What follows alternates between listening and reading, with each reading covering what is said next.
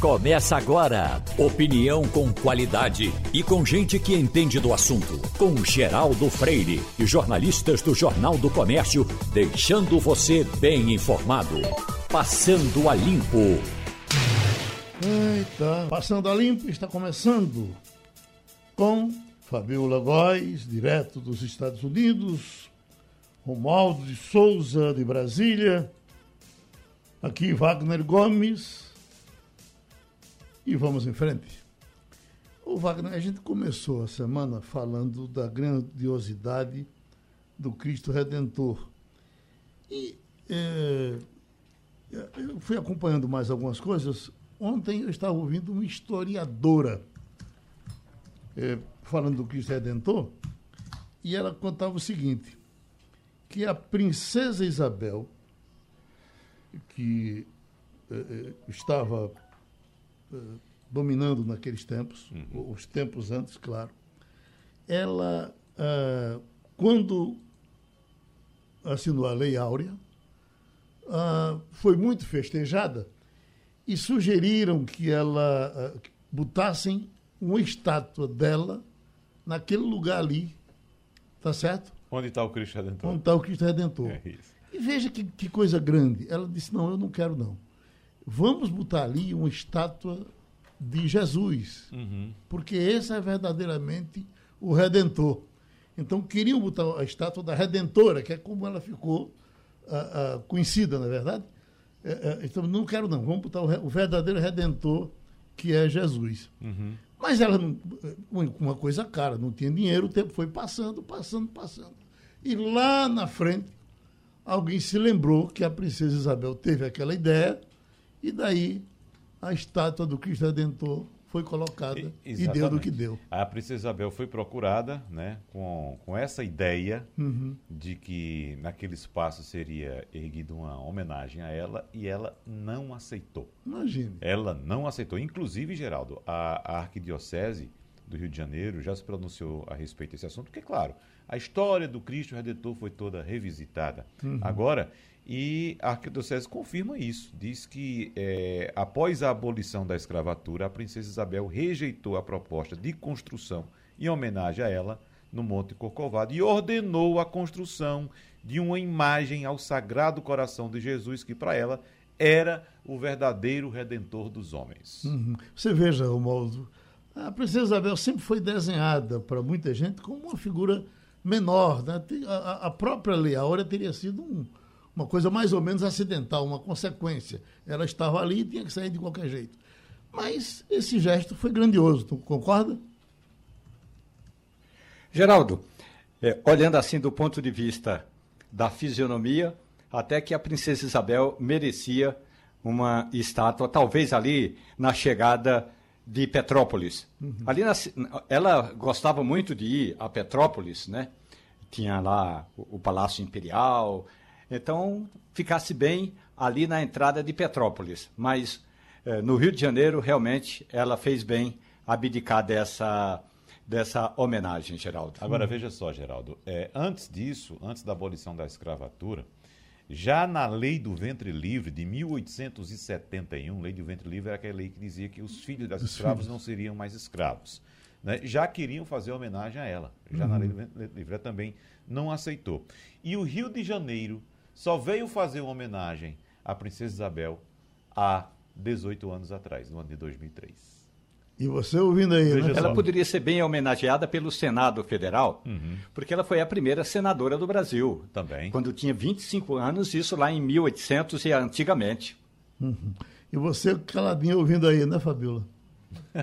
ouvindo aqui tudo e tentando me lembrar de quantas estátuas de homens negros a gente tem no Brasil, porque ela realmente fez um feito histórico, né? E vamos louvar esse feito dela de indicar o Cristo Redentor, que é um símbolo do Brasil no mundo inteiro.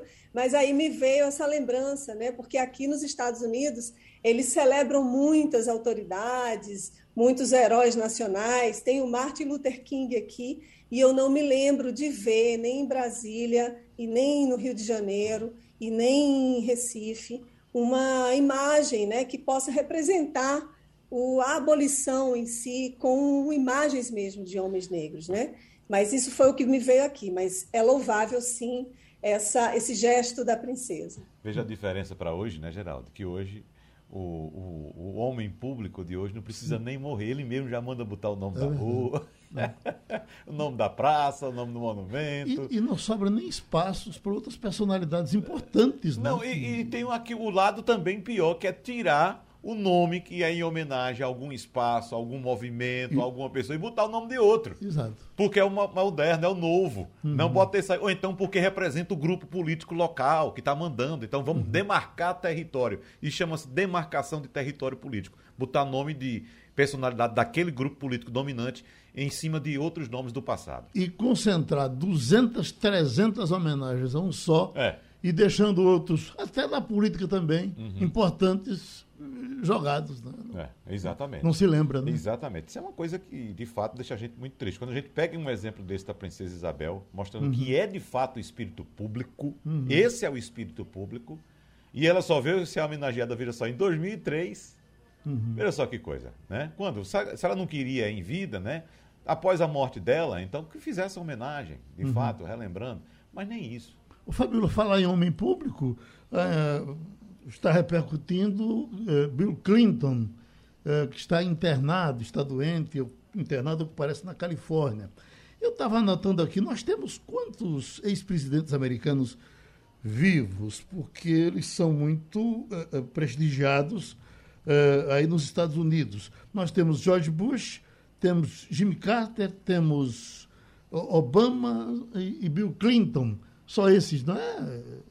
Só esses, são esses. E o Clinton está internado. É. Ontem é. mesmo à noite já circulou a notícia de que ele deu entrada no hospital com uma infecção, mas que não está relacionada à Covid. Uhum. Não, não soltaram ainda mais detalhes, disseram apenas que o estado de saúde dele é estável, que ele está bem, mas ele realmente está é, internado. E aqui nos Estados Unidos, eles celebram muitos os ex-presidentes, né? Uhum. A gente tem aqui no National Mall uma estátua enorme do Lincoln, né? Do presidente Lincoln, que é o Lincoln Memorial. Tem, tem é, o Franklin Roosevelt também, tem, tem, eles celebram muito o Reagan, tem espaços, tem centros de convenções, tem praças com nomes, isso é uma tradição bem bem marcante aqui nos Estados Unidos para os presidentes que já faleceram. Uhum. É interessante como o Brasil também festeja presidentes americanos, né? Uh, uh, a Avenida Presidente Kennedy, nós temos aqui uma das maiores, e você circulando por aí afora, mas você tem, no caso de Kennedy, principalmente. No né? interior tem, Arco Verde tem a Praça é. Kennedy. General MacArthur é, aqui de lado. É, tem... Exatamente. Uhum. É o, o, imperialismo, né, Geraldo? Uhum. A força do imperialismo. Agora, no caso de, de Bill Clinton, ele parece tá uma figura forte ainda. Ele está com 75 anos, não é, Fabiola? É, eu, não, eu não sei exatamente a idade dele, mas ele ele está com uma figura forte e ele tem uma história né, nos Estados Unidos. Ele é muito querido aqui nos Estados Unidos, então ele o Clinton ele ainda teria mais o que fazer, né? Assim, teria mais atividades se não fosse porque geralmente os ex-presidentes praticamente param de ter suas atividades, né? Eles eles se aposentam mesmo. O Obama tem uma instituição, ele faz alguns trabalhos, mas nada muito efetivo. Uhum. Mas o Clinton ainda ele está bem, está forte. Ah, eu vi uma pesquisa faz algum tempo que o mais querido, o mais prestigiado dos ex-presidentes era Jimmy Carter. Eu também vi isso por aqui, uma coisa sem muito, sem muito aprofundamento. Mas Jimmy Carter já deve estar bem velhinho, não é? É, tá, deve deve estar, tá, viu? Eu não tenho muita notícia dele por aqui, não se fala muito, mas tá bem velhinho, com certeza. Agora, Fabiola, a notícia que veio aí dos Estados Unidos também é essa decisão de deputados do Partido Democrata de apresentar uma emenda ao orçamento da defesa dos Estados Unidos para proibir o governo americano de usar recursos públicos para beneficiar o Brasil em decorrência do status do país de aliado prioritário extra OTAN. E disse que foi um grupo de deputados, 20 deputados. Exatamente, exatamente. 60 deputados. 60 Isso deputados. é um quarto, uhum. é um uhum. quarto do Congresso. Puxa. É muita gente que está é, de olho no Brasil, de olho no, na democracia como um todo. E o Trump, em 2009, 2019, disse que o Brasil, né, tornou o Brasil aliado militar da OTAN, tem algumas prerrogativas, descontos para armamentos, para compra de arma, mas agora os, os, esses congressistas americanos querem evitar que dinheiro dos Estados Unidos cheguem até o Brasil para comprar arma, porque isso poderia ser usado contra a própria população em casos de um golpe de Estado eles estão muito atentos né, ao que vem acontecendo, aos pronunciamentos do presidente Bolsonaro, aquelas manifestações do 7 de setembro, né, e eles pedem mesmo, na carta, eles pedem que o Brasil perca o estado de aliado preferencial extra-OTAN. Então, isso é uma coisa muito séria, eles, e não é a primeira vez que, que há esse movimento, na, em setembro, uma emenda do orçamento do deputado Jesus Garcia, aqui dos Estados Unidos, que também assinou a carta, tentou impedir que o dinheiro público americano pudesse custear exercícios militares entre os dois países. A emenda foi derrubada, isso em setembro.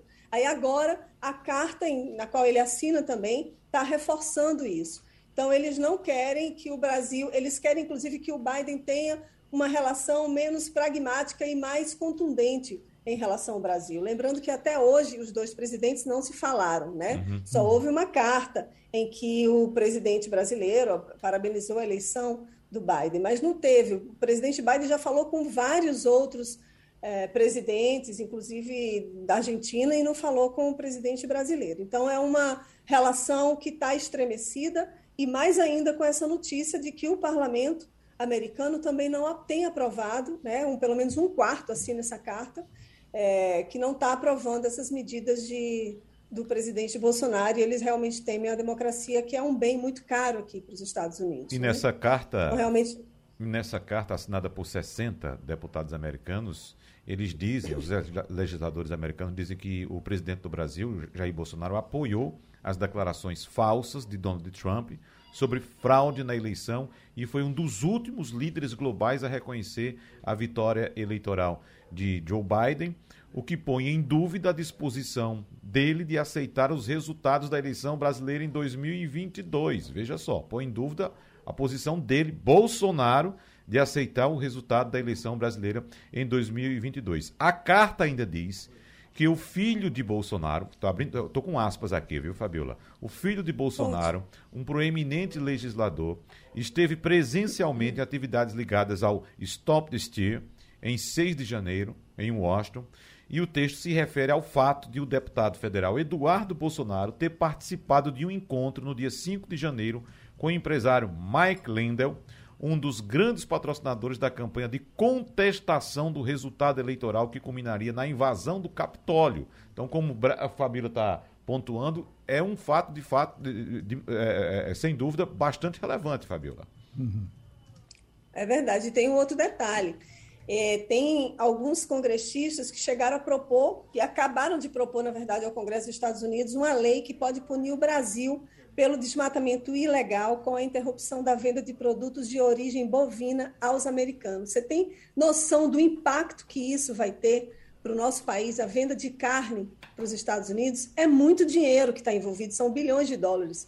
Então, se isso passa, isso vai ser um, um vai ser uma, um prejuízo tremendo para os produtores, né, para os pecuaristas. Então, é, o Brasil deve se consolidar como quarto exportador de carne de boi aqui para os Estados Unidos. Então, é um impacto muito grande, não só na OTAN em relação à compra, compra de armas, mas também em relação a mudanças climáticas, desmatamento. Eles estão observando absolutamente tudo que está acontecendo no Brasil. Então, é, uma, é um recado muito bem dado para o governo brasileiro. Né? Os nossos diplomatas devem ter que, que apagar incêndio agora nos próximos dias. É, a embaixada americana não se pronunciou sobre essa carta que foi vazada para a BBC né, para esse site. Então, eles vão. É, agora, isso ainda vai repercutir muito. Os congressistas cada vez mais estão fechando o cerco, pelo menos os democratas fechando o cerco agora contra o Brasil. Para fechar esse bloco internacional, por enquanto, Romualdo de Souza, a Argentina, rapaz, a crise cada vez mais se acelerando, inflação acima de 50%, e tem a Argentina congela preços de 1.247 produtos para tentar conter a inflação. Então, está a Argentina como sempre esteve. Né? O presidente eleito é, contra o Macri, o Fernandes, ele disse o seguinte: nós vamos chegar para fazer com que possamos domar aquilo que o presidente Macri não domou, a inflação. Uhum. Aí o governo de Alberto Fernandes fez tudo errado, exatamente tudo errado. Concedeu aumentos quando não podia e quando não devia, esse é um ponto. Não negociou com o Fundo Monetário Internacional, porque para esse grupo de Alberto Fernandes e Cristina Kirchner ainda vale a máxima fora daqui o FMI, claro que isso em espanhol. E aí, depois que foi fazer a negociação, as condições já não eram mais as mesmas. O presidente não conseguiu aprovar medidas eh, de ajuste econômico e fiscal. E aí a inflação galopante já ultrapassa 60%, Puxa. isso ao mês. Uhum. E aí a alternativa encontrada foi essa geringonça chamada de congelamento de preços, que não dá certo nem na Coreia do Norte. E nunca deu certo em lugar nenhum.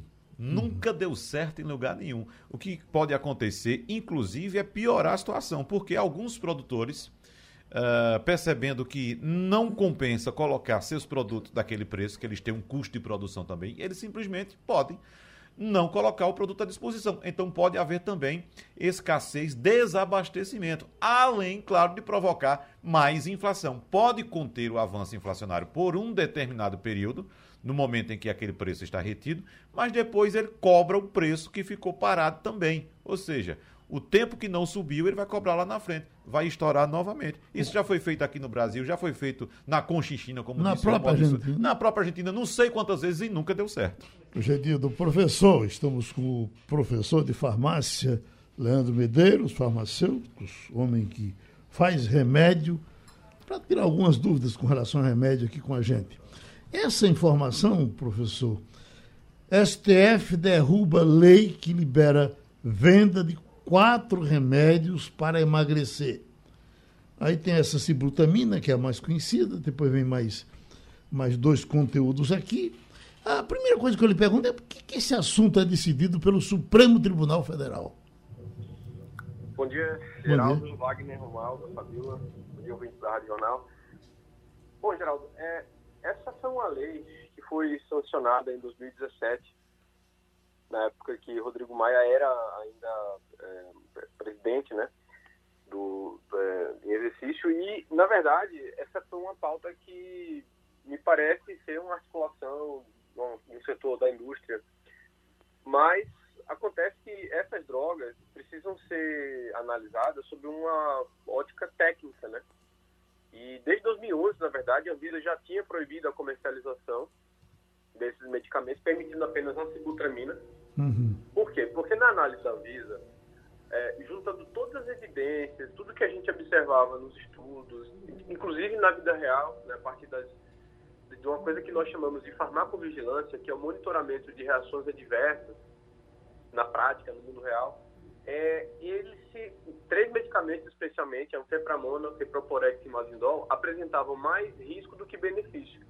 Veja, se um medicamento ele tem mais risco do que benefício, ele não deve estar circulando, ele não, ele não, não é necessário, ele é perigoso, aliás. Então, o que acontece? Em 2011, a Anvisa fez isso, né? fez essa proibição desses três medicamentos, manteve a sibutramina, mas com condições bem rigorosas, porque sempre foi um medicamento controlado, mas limitou um pouco mais. Né? E, e claro, sempre com prescrição médica, né? apenas para tratar a obesidade por um período máximo aí de dois anos. Ocorre? Uhum. 2017 teve essa, essa, essa lei né, que foi sancionada e nós uh, tivemos uma ação de uma, de, uma, de uma comissão do Nacional de Trabalhadores em Saúde que questionou o STF a respeito disso. E aí o STF ontem julgou que esse é o ponto que cabe à Anvisa. Então, a, uhum. essa derrubada da lei pelo STF foi, na verdade, devolvendo para a Anvisa essa responsabilidade de julgar essa matéria. Então foi, foi, foi o, o, o, Congresso que subestimou a, a, Anvisa, não é isso? Exatamente. E a Anvisa uhum. questionou, se posicionou na a, a época, né?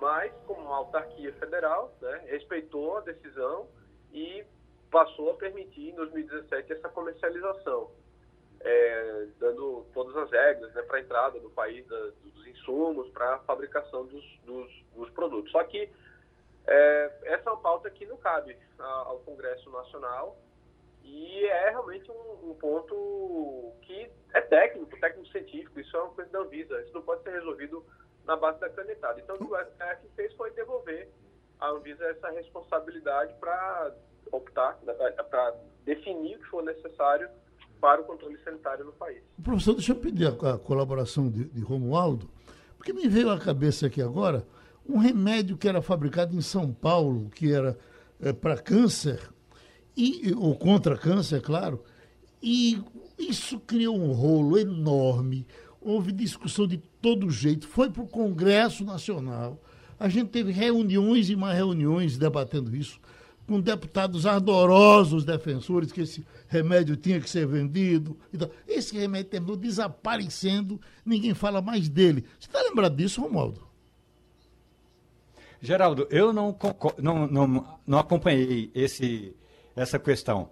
Acompanhei essa que foi julgada ontem no Supremo Tribunal Federal. Uhum. Professor Leandro, bom dia para o senhor.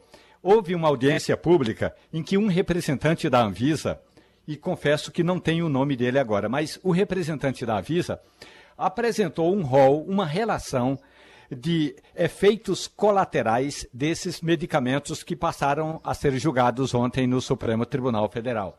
E acredite, foi uma audiência tão, é, tão sem importância, tão sem a a presença de parlamentares que o que era para começar às nove começou às onze, o que era para terminar às, a hora em que começasse os trabalhos no plenário lá, por volta das quatro, quatro e meia, três horas da tarde não tinha mais ninguém dentro do plenário. Ou seja, o, o, naquela época a comissão simplesmente ignorou os apelos da Anvisa. O senhor avalia que agora, quando a, a AGU, a Advocacia Geral da União, esteve no Supremo Tribunal Federal, faz uma advertência que o agente fiscalizador para a liberação dessas drogas é a agência pública. O senhor avalia que houve, de fato, um atropelo da parte do Congresso Nacional por algum interesse? Sem dúvida nenhuma, né? Tanto que a própria lei que, que deu essa possibilidade né, do retorno à comercialização é uma lei que só tem dois artigos ela não fundamenta absolutamente nada. Ela não explica por que, que houve essa permissão. Isso é, é, é muito interessante. Me parece que realmente é, é isso. Eu, eu, eu, tenho algumas hipóteses né, sobre a origem dessa pressão, dessa do porquê, quem foi que trouxe, que demanda social foi essa, né, para poder é, termos essa lei aí de 2017. Mas eu acho que são alguns setores da, da própria área médica mesmo, né, porque, veja, a, a, gente tem que entender uma coisa. Historicamente, a obesidade, ela, ela vem crescendo no mundo todo, né? Ela deixa de ser um problema de saúde, ela passa a ser uma doença, reconhecida como doença realmente, né? Pela OMS. E é, é, até aquele momento, um pouco antes até, a gente realmente tem poucas opções de tratamento com medicamentos, né? Então, eu, eu até entendo esse contexto, mas assim, se um medicamento ele causa mais dano do que benefício, ele não deve ser usado, independente do que a gente tenha disponível ou não tenha disponível.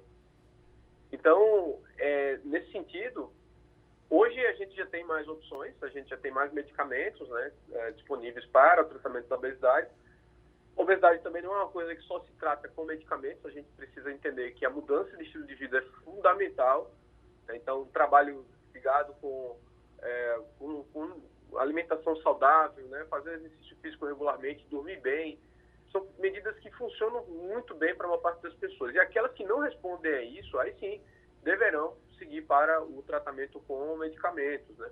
Então tem uma, uma, uma classe, uma faixa específica de pessoas com obesidade que sim, seriam pessoas que teriam benefício com, com, com eles. Mas, de fato, a, essa, essa pauta ela não é uma pauta que deve ser feita por meio de lei federal, porque não é técnica, não é técnico-científica, né? A, a, a, essa análise por parte do, do, do, Congresso Nacional. Isso é de competência da Anvisa, que assim é um órgão técnico científico que é a autoridade sanitária nacional responsável por fazer essa análise e definir o que, que é melhor para a população do ponto de vista sanitário. Doutor Leandro Medeiros, é, para a gente fechar, está repercutindo também, e é uma notícia que vem dos Estados Unidos, não sei, eh, Fabiola, se isso repercute também aí, que é aspirina para prevenir primeiro ataque cardíaco deixa de ser recomendada por especialistas dos Estados Unidos. Até agora não, não falaram disso por aqui, mas essa informação vem dos Estados Unidos, porque o que a gente, a gente conhece muita gente que toma uma aspirinazinha para afinar o sangue, para evitar problemas de coração. É, isso, isso é, é, é, é desaconselhável, professor? Bom, é, é, aquela coisa, né? A gente vai vivenciando, vai, vai, pesquisando as coisas, vai entendendo melhor. De fato, antigamente nós, nós tínhamos, e ainda temos no Brasil, tá? Eu, eu preciso reforçar que isso é uma, uma, uma situação é, que é relativamente nova, mas a, a, aspirina é usada para prevenção primária né, de doenças cardiovasculares. Uhum. Ela, é como se ela deixasse o sangue mais fino, vamos Sim. dizer dessa maneira, com menos chance de provocar um, uma trombose, por exemplo, né? Uhum. É, sendo que é, a, a, gente teve uma diretriz do Colégio Americano de Cardiologia e também da Associação Americana do Coração que, é, pelas evidências que foram levantadas por eles né, numa grande revisão, ela não mostrava ter um benefício que justificasse o uso, né? Mas ainda se utiliza aqui no Brasil, porque esse é o entendimento da, da, enfim, da associação, né? Uhum. Nessa publicação que é de 2019, inclusive, né? Uhum. É, mas, assim, ainda no Brasil é utilizado, de alguma maneira. Então, eu também, como farmacêutico, eu recomendaria que, o, que a população não mude a conduta, né? Que foi estabelecida pelo médico, porque pode ser que é, ele esteja seguindo as diretrizes atuais da Sociedade Brasileira de Cardiologia e ele tenha uma experiência exitosa, né? Porque o estudo ele, ele foi feito numa população, né, foi um estudo grande, é, mas é, é, importante dizer que nem sempre aquilo que, é, que ocorre num determinado estudo vai acontecer com você no, no Brasil. Né? Então, assim, se você, e o ouvinte, né, toma o, o medicamento, é importante que continue tomando, se for, obviamente, feito sob recomendação, prescrição médica, né? Sim, é ótimo dizer isso, porque o que, o que muita gente toma, que é um remédio vendido sem necessidade de, de, prescrição e muita gente toma porque chega lá e toma. Quer dizer, eu, eu preciso saber se o meu sangue precisa afinar ou não precisa. E quem sabe disso é o médico, só ele pode orientar para isso, não é, professor? Exato. E tem os exames né, que vão acompanhando e vão dizendo para você se você está com risco cardiovascular mais elevado, ou seja, se você tem risco, probabilidade maior de ter algum evento cardiovascular. É, outras doenças devem compor na análise desse risco, né? O estilo de vida. Então, não é, não é simplesmente uh, para... Você não deve tomar simplesmente achando que vai ter menos risco de ter uma doença no futuro. Não é preciso ter uma justificativa. E essa justificativa vem a partir dessa avaliação médica com esses fatores que eu acabei de mencionar. Pronto. O professor Leandro Medeiros, farmacêutico, falou com a gente. Vamos conversar um pouco com o Fernando Castilho. Há, pouco, Castilho, deixa eu logo fazer essa, essa referência aqui do, de um amigo que ligou por conta dos remédios. Ele bota, Luiz, uh, aos 10 anos, eu comecei a tomar aspirina, 500 miligramas, por conta, uh, por conta própria. E o que consegui foi uma gastrite terrível, que me levou para a emergência. Eu aprendi que a dosagem era de 100 miligramas e só se fosse recomendada pelo médico. A partir daí ficou esse aprendizado. Mas o Fabíola falava agora há pouco, com a possibilidade de um, de um recuo dos americanos, dos Estados Unidos, na compra da nossa carne. Até entrou alguém aqui dizendo, não tem problema, se o americano não quiser comprar, o Brasil vende a outro. Isso é tão não complicado é tão e tão difícil que eu queria que Castilho, por gentileza, explicasse qual seria a consequência disso uh, para a nossa economia. Geraldo, a gente vende muito pouco para os Estados Unidos, tanto que as empresas brasileiras compraram empresa nos Estados Unidos para vender para lá. Então, a venda de, do Brasil para os Estados Unidos não é um volume é, que desmanchasse a operação. O uhum. problema é a fama. Se os Estados Unidos dizem que não vão comprar carne brasileira, os chineses usam isso contra a gente.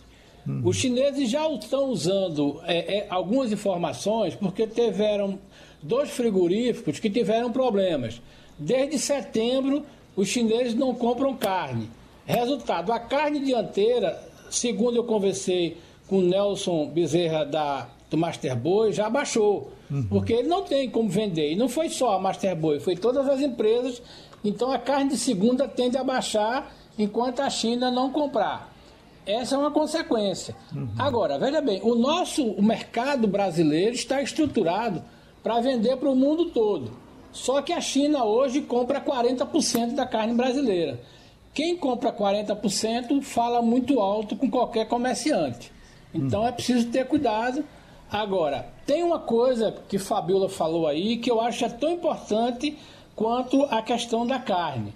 É essa condição que o Brasil tem de comprar armamento de segunda linha dos Estados Unidos.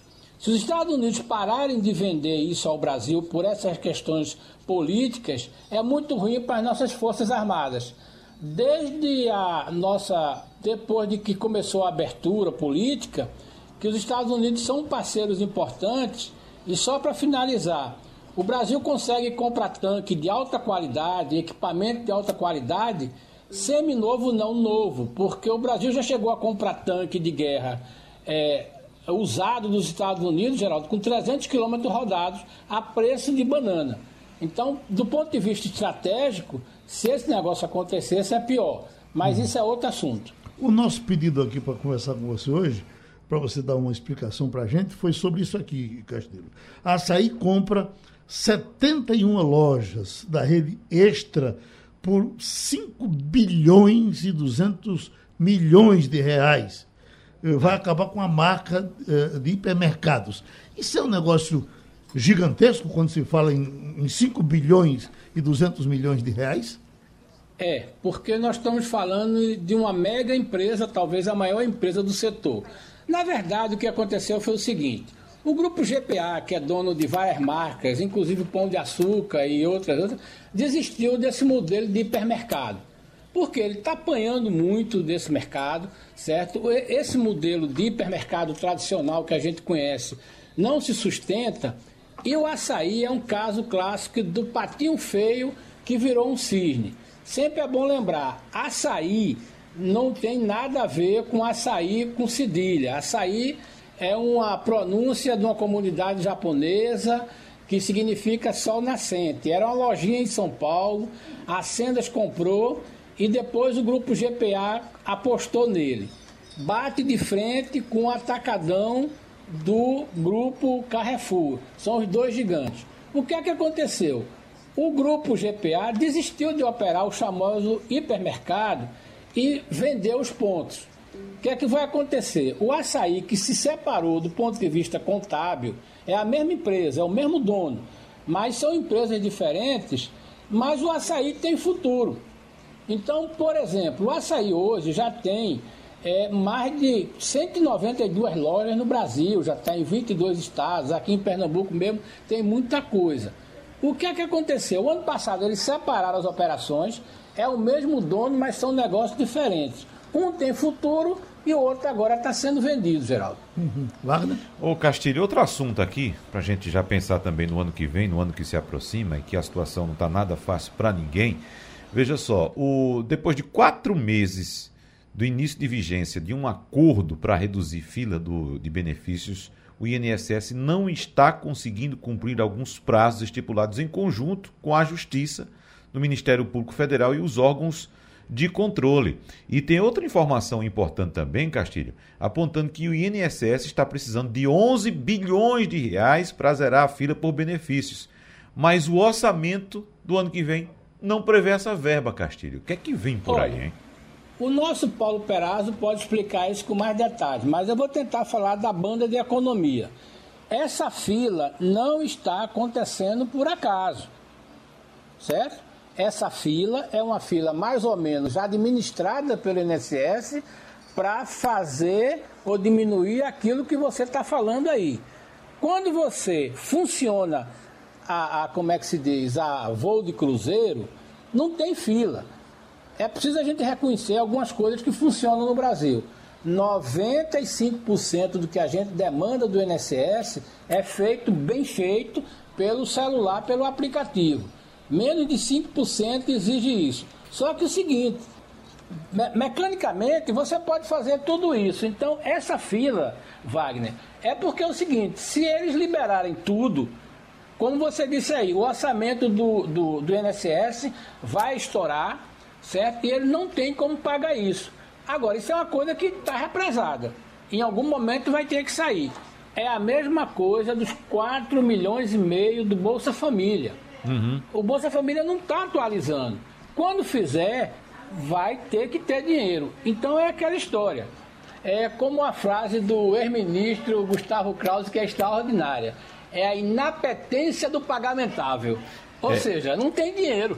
É, exatamente. E a questão é exatamente essa, Castilho. A questão é exatamente econômica, porque além desse descumprimento de prazo para analisar os pedidos de benefício, o governo, o INSS, melhor dizendo, ainda precisa de 11 bilhões de reais para zerar a fila. Né? E é. em relação ao Bolsa Família, como também não tem um consenso, o governo já fala em criar um auxílio, uma edição, uma nova edição do auxílio emergencial. Vai ter que fazer e vai ficar gente de fora. Porque, veja bem, se você tem que fazer o auxílio emergencial, porque se você for somente para pagar quem está no Bolsa Família, sobra 5 milhões de pessoas que estão no auxílio, mas não são do Bolsa Família. Essa é a questão. Então, ou o governo enfrenta isso né, e vai negociar esse dinheiro, ou a gente vai ter problemas não só no final do ano, e vai ter no ano que vem. O problema é o seguinte: o governo não enfrentou isso, tentou apostar naquela história do imposto de renda, que não vai sair, o Senado não vai aprovar aquela história do. Tentou essa, é, mais algumas ações aí no Congresso e é aquela história. Esse voluntarismo do presidente da Câmara não adianta muito, não. Você viu que ele já botou algumas coisas, no Senado fica. Como vai ser esse negócio do, do, do ICMS do, que foi aprovado ontem? O, o Congresso do Senado não vai aprovar. Uhum. Então é aquela história. É aquele problema do, do, do incapacitado motivado. Siga acompanhando Fernando Castilho no Jornal do Comércio Digital. Estamos terminando uma semana efervescente nas questões econômicas, projetos para lá e para cá. Estamos com o economista Sandro Prado para fechar essa semana aqui com a gente. Romualdo de Souza, dos assuntos econômicos de Brasília, qual que você quer jogar em cima do professor Sandro Prado? Eu quero jogar em cima do professor. Muito bom dia, professor. Eu gostaria que o senhor analisasse comigo um comentário que eu vi ontem. Durante o dia, o presidente Jair Bolsonaro disse que para melhorar a economia do país e a questão do preço dos combustíveis, ele estava pensando em vender, em privatizar a Petrobras. Aí qual foi o comentário que eu vi? É que o presidente precisa achar um boi de piranha, achar um bode na sala para responsabilizar pelo alto preço do combustível. Aí ele vende a Petrobras e aí vai dizer que a, a culpa é de quem comprou a Petrobras, professor. Bom, Romualdo, é, de certa forma tem uma lógica na fala é, que, de, do Jair Bolsonaro, porque na verdade a gente sabe que o governo ele pretende fazer algumas privatizações, como é o caso dos Correios, como é o caso da Eletrobras, e também como é o caso futuro da própria Petrobras. E não é só um desejo atual do presidente da República. A gente viu agora a PL na Câmara, que foi discutido sobre a mudança na tributação dos combustíveis pelos estados, né? a mudança no ICMS. E uma das pautas discutidas né, de forma de emenda foi justamente a paralisação do processo de, de privatização da estatal. Então, há, um, por, por muitos votos, foi rejeitada essa emenda. Então, hoje, o atual Congresso, o atual Senado que nós temos, ele tem uma tendência de privatização.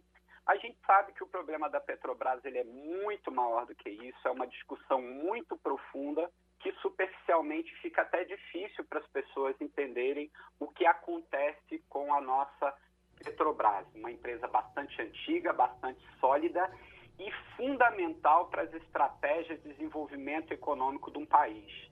Energia é estratégico. Se a gente passa para iniciativa privada, setores estratégicos da economia, o governo fica com muita pouca possibilidade de manobras de estratégias de crescimento futuro.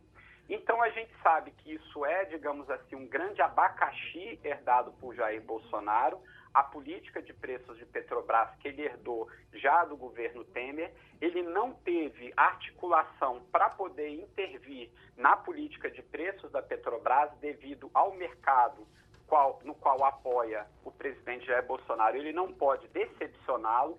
Então, como o preço do combustível fica à mercê aí do mercado e ele não pode agir por questões políticas, o preço dos combustíveis, como a gasolina, principalmente do óleo combustível e também do gás de cozinha, tem aí arranhado bastante a imagem do presidente da República. Então, não é assim da gente é, ficar assim espantado com essa fala do presidente Jair Bolsonaro de privatizar a Petrobras, que realmente isso daí sairia das suas costas qualquer tipo de reajuste do preço de combustíveis no Brasil. Mas essa é uma solução simplista. Né? Eu acho que, enquanto governante, ele teria que ter é, soluções muito mais estratégicas em termos de políticas econômicas para que a gente possa minimamente fornecer combustível para a população a um preço relativamente é, aceitável.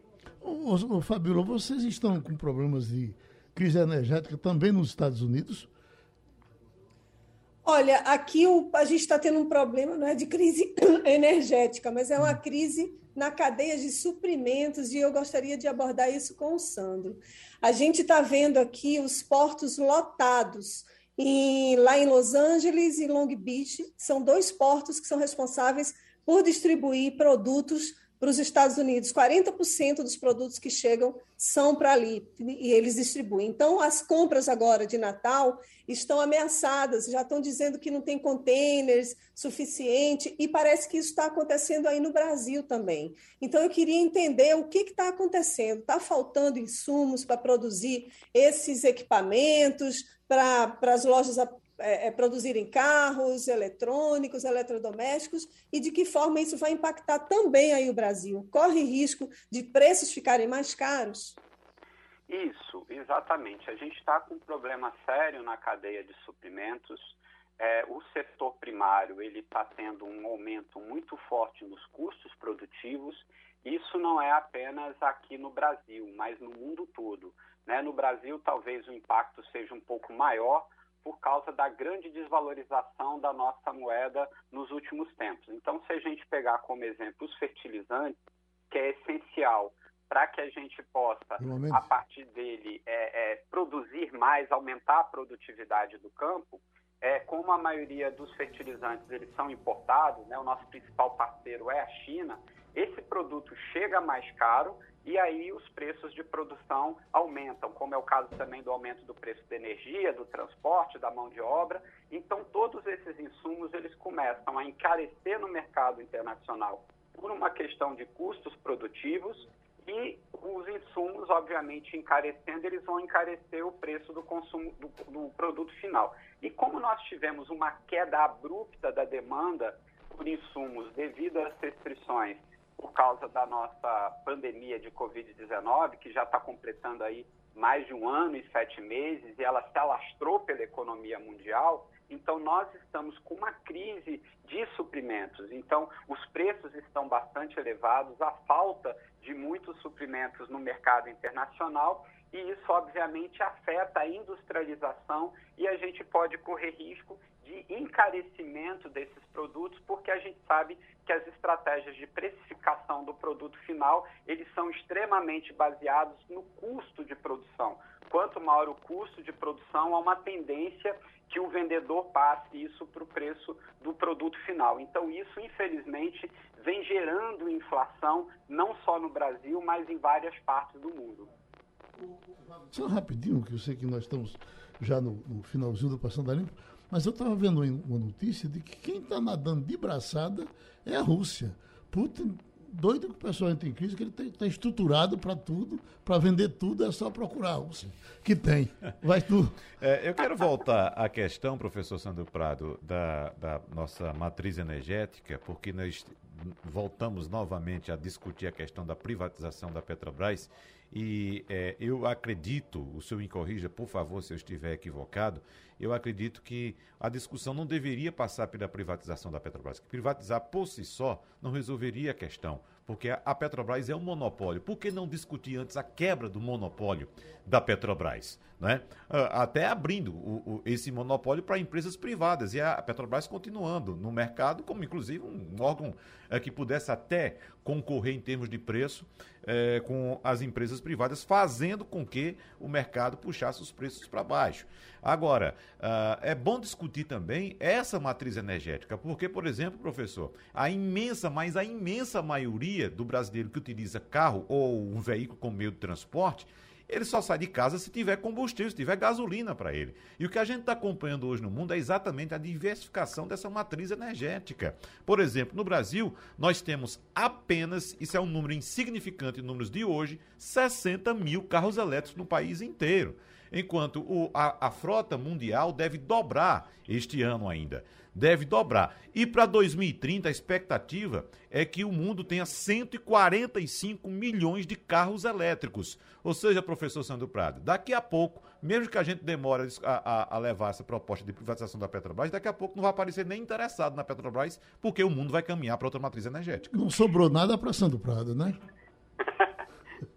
Mas é perfeito, eu concordo plenamente. Eu sei que o nosso tempo aí está acabando, mas o Brasil ele teve uma facilidade muito grande é, no caso de da gente ter né, uma energia muito abundante derivado das hidrelétricas no passado e a gente ficou muito congelado nessa matriz energética. Então isso é um dos pontos, né? A gente tem apenas aí cerca de 10% da energia brasileira advinda de energia eólica, energia é, solar, que são energias mais, digamos assim, modernas e mais sustentáveis. Então já, já vai por aí um lado. E quando a gente fala de combustível, o Brasil que foi vanguarda no uso do etanol, desde a década de 30 que a gente já tem, os programas como o Proálcool e tal, a gente sabe que foi um programa muito político e que a gente abandonou muito esse programa. E depois disso nós não desenvolvemos novas tecnologias de combustíveis. Ou seja, a gente ficou parado num mundo que a tecnologia muda muito. Como nós temos pouco investimentos tecnológicos, parece que o Brasil parou no tempo no fornecimento de energia, seja veicular, seja para as indústrias, comércio, residências, etc. Pronto, obrigado, professor. Igor Marcel está passando aqui e tem informação com relação a Gilmar Mendes, é isso? Isso, Geraldo. Muito bom dia para você, bom dia aos ouvintes da Rádio Jornal. A gente chegou agora, estava acompanhando um evento que está acontecendo, que é a inauguração do Instituto Luiz Mário Moutinho, está acontecendo, uhum. e o Gilmar Mendes, ministro do STF, está aqui no Recife e a gente fez uma entrevista exclusiva com ele agora há pouco. É, acabei de fazer essa entrevista, cerca de 20 minutos de entrevista. A gente vai estar tá publicando ela daqui a pouquinho já no Jornal do Comércio, no JC Online. O pessoal pode acompanhar lá na coluna é, Cena Política. E uma entrevista bem interessante. O ministro está aqui no Recife, falou sobre STF, defesa do STF, defesa da democracia também, falou sobre é, os ataques que o STF recebeu nos últimos meses e também sobre assuntos até sobre reforma política, eleitoral. A gente conversou. Só não falou de mulher porque vocês não perguntaram, né? Porque não, eu não perguntei, eu fiquei sem jeito de perguntar. Da próxima vez eu levo você para você fazer essas perguntas. Aí tá certo. Terminou Passando a Limpo. Você ouviu opinião com qualidade e com gente que entende do assunto. Passando a Limpo.